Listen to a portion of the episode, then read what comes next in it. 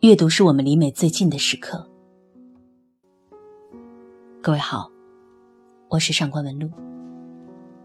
一九九九年版的《喜剧之王》里，吴孟达扮演的巨物，嘲弄跑龙套的尹天仇，说：“屎，你是一坨屎，命比乙便宜。”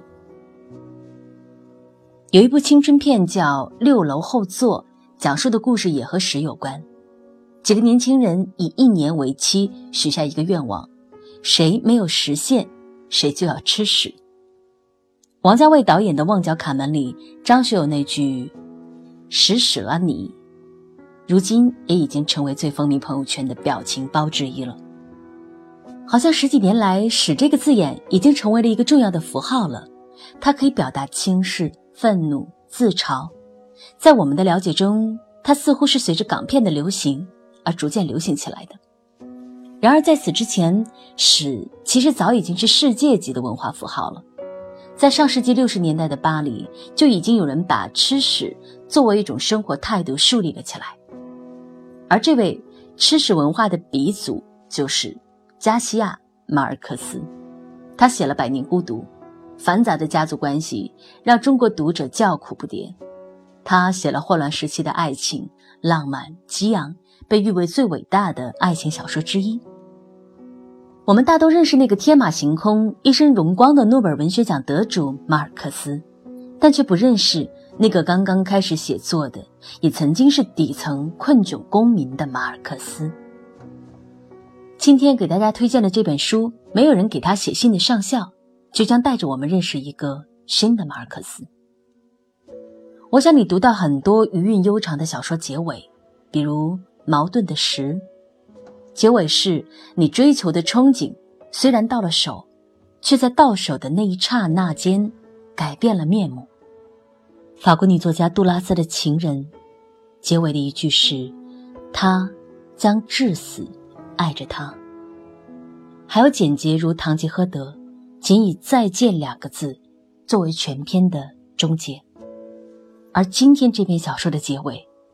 曾经被誉为所有文学作品中最完美的一段，也同样只以两个字结尾，这两个字就是“吃屎”。说真的，如果你去读它，你会发现，如果没有“吃屎”这两个字，这篇小说的力量几乎会减少大半的。这是马尔克斯写了九遍的一部小说，他自称这是他所有作品中最无懈可击的一篇。那么？他究竟凭什么让马尔克斯夸下海口呢？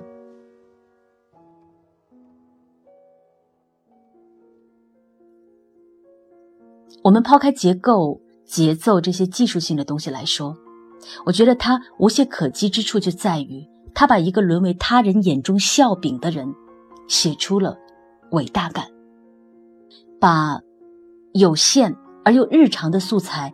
挖掘到如此程度，实在是非常依赖于作家本人内心的能量的。这不是任何学堂可以提供的技巧，而是必须以作家私人经验作为支撑的一种不可取代的能力。而那经验背后，可能是作家跌过的所有路，流过的所有血。没有人给他写信的上校，背后，马尔克斯的灵魂让我确信一件事情。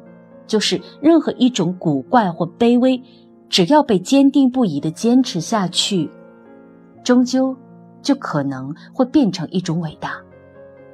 这篇小说讲了一个很简单的故事：一位老上校和他的妻子日复一日的等待着属于退伍军人的补贴金，然而十五年过去了，他们却一直没有等来。丧子的他们不得不为生计而发愁。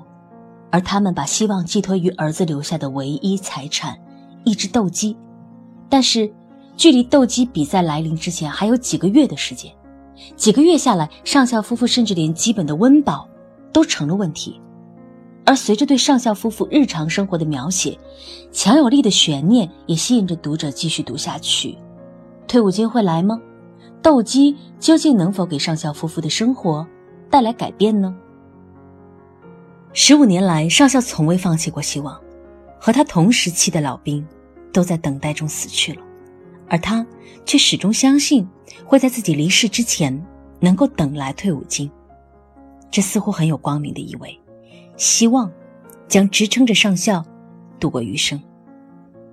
但是，马尔克斯难道只是熬了一碗鸡汤，告诉我们心中只要有希望，美好的明天终将到来吗？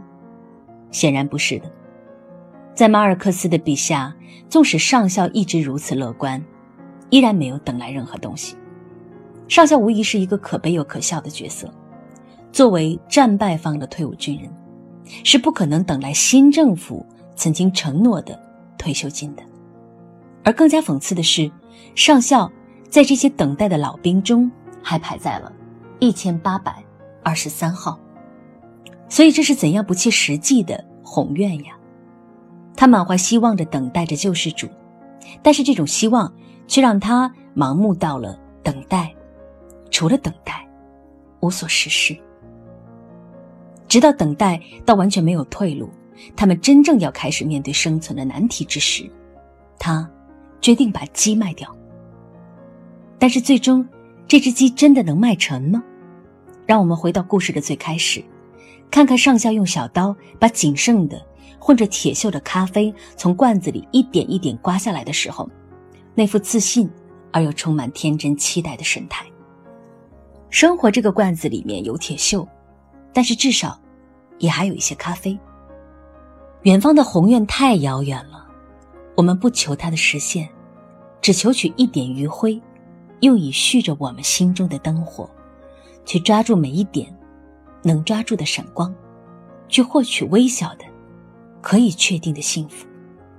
上校就是这样做的。退伍金是遥不可及的，但是生活中有很多事物。却是触手可及的，这些上校都不曾放过。比如那温柔的小谎言，把最后的咖啡让给妻子，骗她说自己已经喝过了；比如对那只斗鸡的坚守，让上校在训练场上抱着那只鸡，被它强烈的搏动感染时，就决定不再卖掉它。那只鸡活蹦乱跳的生气，应该。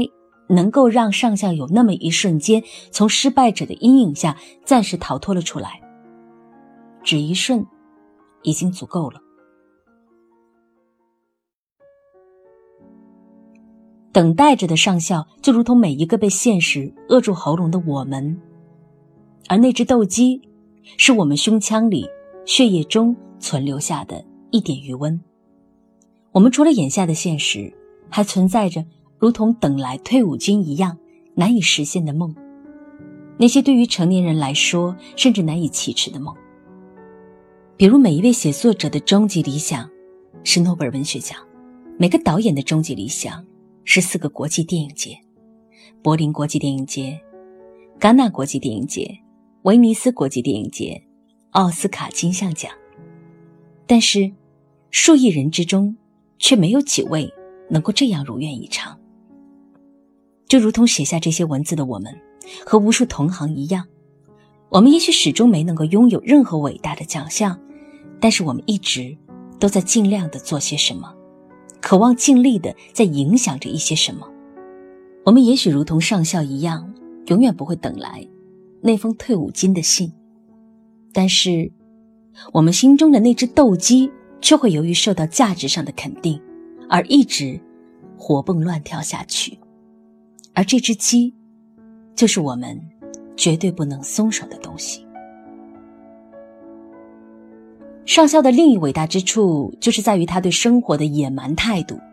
在这篇小说里，当他的妻子第一次问上校：“我们这三个月吃什么？”的时候，上校回答说：“我不知道。我们要是会饿死，早就饿死了。”在故事的结尾。当上校决定不卖鸡之后，妻子再一次问到这个问题：“那这些天我们吃些什么？”他一把揪住上校的汗衫领子，使劲的摇晃着。上校说：“你说吃什么？”这位上校活了七十五岁，用他一生中分分秒秒累积起来的七十五岁，才到了这个关头，他自觉心灵清透、坦坦荡荡，什么事儿也难不住他。他说。吃屎！也许这是你第一次感觉到“吃屎”这两个字，原来还能够如此热血。也许这是你第一次见到一个失败的小人物，竟能够失败的如此嚣张；一个命运凄苦的老头，竟能够如此令人羡慕。这也正是这本书最大的魅力所在。你会明白，支撑着上校的，并不仅仅是抓住每一丝希望。